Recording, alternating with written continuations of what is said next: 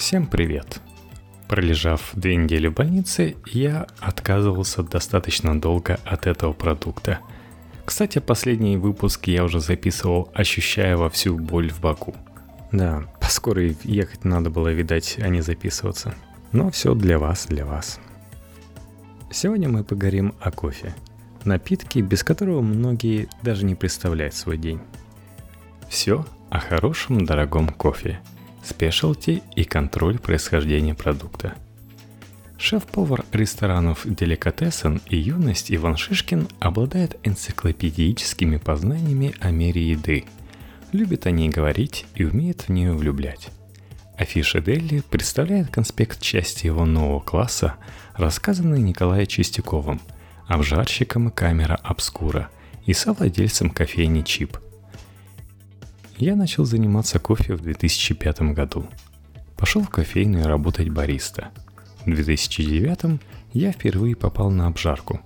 И твердо решил, что никогда не буду жарить кофе. Тогда же я сказал себе, что никогда не поеду на фермы и в страны произрастания кофе. Но обстоятельства сложились иначе.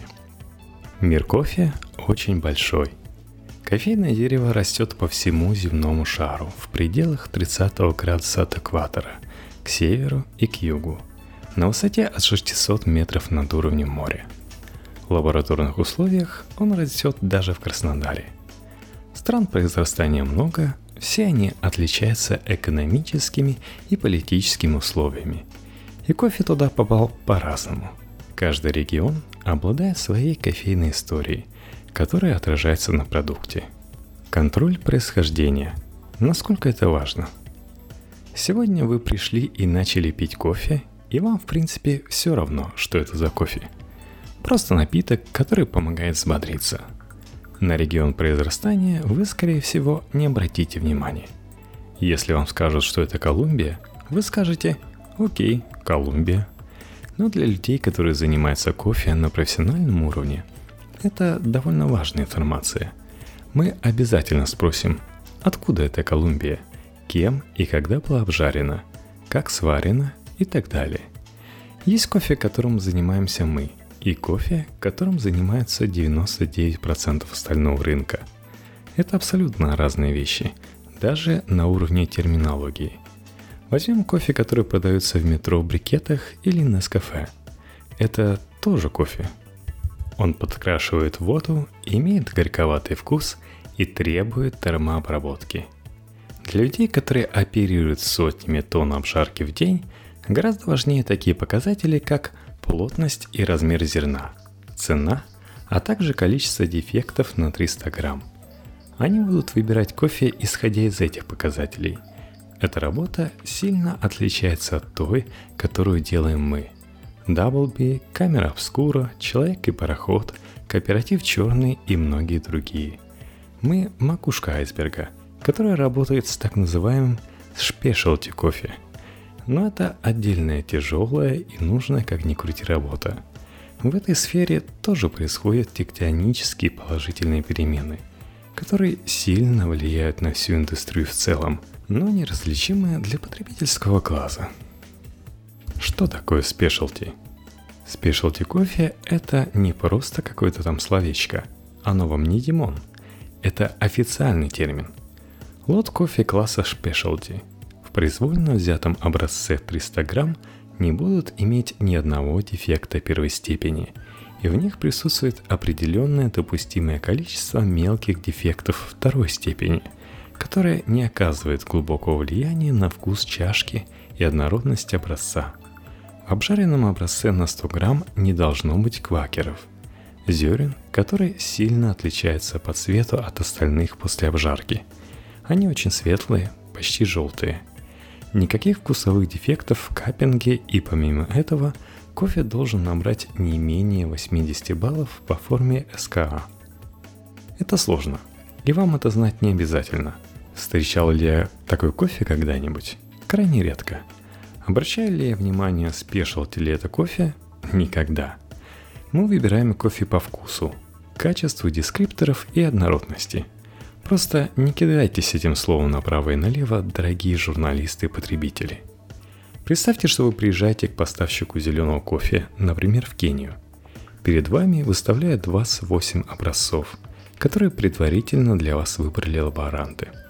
Мы их капим, дегустируем кофе от слова «кап», выбираем три лучших, потом накрывает еще 5 столов по 28 образцов. Мы опять капим и выбираем два лучших. Потом ставим эти лучшие на стол и делаем Final Cup. Последний, контрольный, на котором выбираем 2-3 итоговых образца. Этот кофе я бы назвал Specialty. Продукт самого высокого качества выбранной группы людей, которые считают его исключительным. Формально считается, что Specialty – это когда у вас есть партия кофе из 50 мешков по 60 килограммов каждый. Некий человек произвольно протыкает мешок длинной железной трубкой, достает 30 граммов зерна, высыпает их на стол и разбирает на дефекты, которые особо хорошо видны в зеленом кофе. Найти дефект – первое, чему учат тех, кто занимается кофе. Дефекты могут быть искусственные, привнесенные человеком. Покрошили зерно при обработке, оно сломалось или закисло в процессе ферментации. И естественные – жуки, гнилые зерна, переизбыток кислоты. Все это дает напитку отчетливый неприятный привкус, который мы называем дефектом. На 300 грамм не должно быть вкусовых дефектов вообще. Но такого идеального кофе я еще не встречал. Что такое сорт? Есть два пригодных к употреблению вида кофе – арабика и робуста. Робуста растет на высоте от 600 до 1300 метров – Арабика от 900 до 2000 и выше. У арабики робусты есть разновидности, сорта с определенной урожайностью, высотой произрастания, толщиной листьев, сопротивляемостью грибкам и засухи. Таких разновидностей за тысячи. В Эфиопии, например, если фермер решил выращивать кофе, к нему приезжают специалисты-агрономы и говорят, какие разновидности ему лучше всего выращивать. Но то это и родина кофе. Так они помогают ему не ошибиться с выбором и получить хороший урожай. Разновидности также обладают определенным вкусовым профилем. Но, конечно, критическое влияние на вкус будут оказывать другие факторы. Однажды я пробовал разновидность бурбон из шести стран, и они были совершенно разные. Сильнее всего на вкус продукта влияет обработка.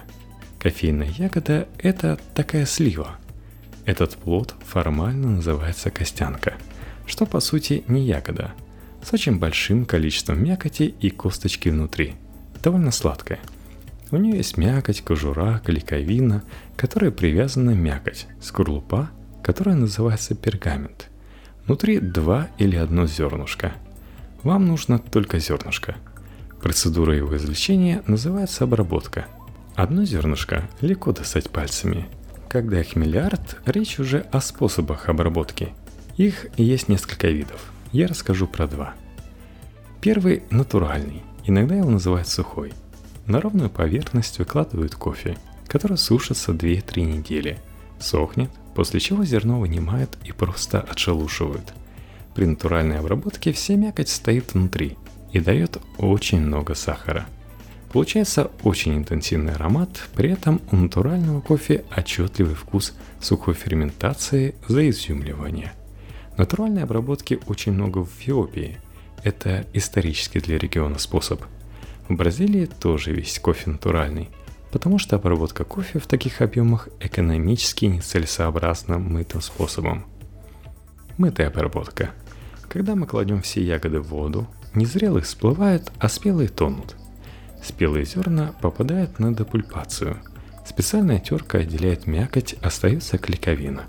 Чтобы от нее избавиться, ее кладут в так называемые ферментационные танки и оставляют в воде на срок от 7 до 24 часов. Ферментация может происходить при разных температурах и условиях. Кто-то добавляет авокадо, вино или даже шампанское. Это способствует кардинальному изменению вкуса кофе в чашке – После зерна вынимают, прополаскивают и высушивают. Обработка длится неделю. Кофе отправляют на склад, где он вылеживается еще 2-3 месяца, чтобы набрать определенный уровень влажности. Потом его отделяют от скорлупки. Этот кофе будет не такой насыщенно сладкий, зато будет более чистый, более кислотный. Как кофе покупается? Производящие кофе страны чаще всего агрокультурные республики, которые трепетно относятся к своему ресурсу. Например, в Эфиопии все очень строго. Весь кофе подчинен жесткому правительственному контролю, и попытки обойти его чреваты обидным баном на долгие годы. Кофе из Эфиопии – клевая штука, и все за ним гоняются. То же самое в Кении. Все очень стандартизировано, ничего лишнего не проскочит. Возьмем латиноамериканскую страну. Там представлен весь спектр товарных отношений. Фермер, у которого есть участок на высоте, подумал, почему бы мне не выращивать кофе? Но обрабатывать он его не хочет. Он собрал ягоды и отнес на станцию обработки, которая обслуживает несколько таких же фермеров. Бывают фермеры, у которых много денег. Они могут купить ферму, поставить себе станцию обработки и делать все самостоятельно. Следующее звено – экспортеры, которые занимаются продажей кофе за пределы страны. В основном они работают от лица государства или под его строгим надзором. Экспортер продает кофе импортеру, который занимается продажей кофе в стране потребления, туда, где он востребован. Импортером может быть даже сам обжарщик, который занимается продажами конечному потребителю и в кофейне – Просто он любит возиться с бумажками и каждый драгоценный цент у него на счету.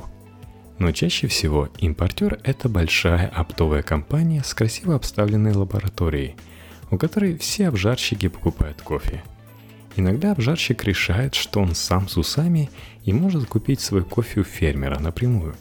Это называется direct trade. Такие отношения большая редкость, но существуют – есть фермеры, которые слышали, что где-то есть люди, которые платят за кофе в 4 раза больше. Они пытаются выяснить, что именно им нужно. У такого фермера, скорее всего, есть сын с Фейсбуком и Инстаграмом. Он говорит, «Пап, а давай я буду заниматься этим кофе, дай мне место на ферме под это». Он в теме современной кофейной конъюнктуры. Живет в Лондоне и знает, что сейчас в цене. И он начинает постить лоты – так семья начинает заниматься производством микролотов. Импортеры и экспортеры видят это и говорят, «О, у нас есть интересный поставщик, который начал заниматься спешлти», и посылает сигнал сообществу. Что такое Fairtrade? Fairtrade – система, при которой каждый фермер гарантированно получает 1 доллар 40 центов за килограмм кофе. В индустрии в целом такие расценки. Если вы решили сломить рынок и платить фермерам по 5 долларов за килограмм, вас сразу же задавят остальные, потому что вы сильно нарушаете баланс. Это понимают и на государственном уровне. В Эфиопии, например, весь кофе по закону смешивается и маркируется так, чтобы все фермеры были равны. Еще есть биржевая стоимость, когда люди, как на долларе, играют на курсе кофе. Например, 1 доллар 40 центов стоит кофе среднего уровня – а хороший кофе из Кении 5 долларов 80 центов за килограмм. Фермер за такой же кофе тоже получает больше. Основная же спекуляция происходит на обжарках. Fairtrade – благотворительная организация с многоэтажной штаб-квартирой в центре Амстердама, которая следит за тем, чтобы фермер получил свои 1 доллар 40 центов. Она не регламентирует, по какой цене обжарщик будет продавать кофе – им платит обжарщик, чтобы получить сертификат. Им же платит экспортер процент от общего заказа. Fairtrade аккумулирует деньги, которые потом отдает. Куда? Это извечный вопрос любой подобной организации. Многие жалуются на дичайшую коррумпированность, но есть и приятные прецеденты. Официально деньги идут на улучшение инфраструктуры и социальные проекты в странах-производителях. Самый лучший Fairtrade Выпить кофе в хорошей кофейне, где люди постарались его достать, привезти, обжарить и приготовить. Это будет самый честно приготовлен кофе, и все получат свои деньги –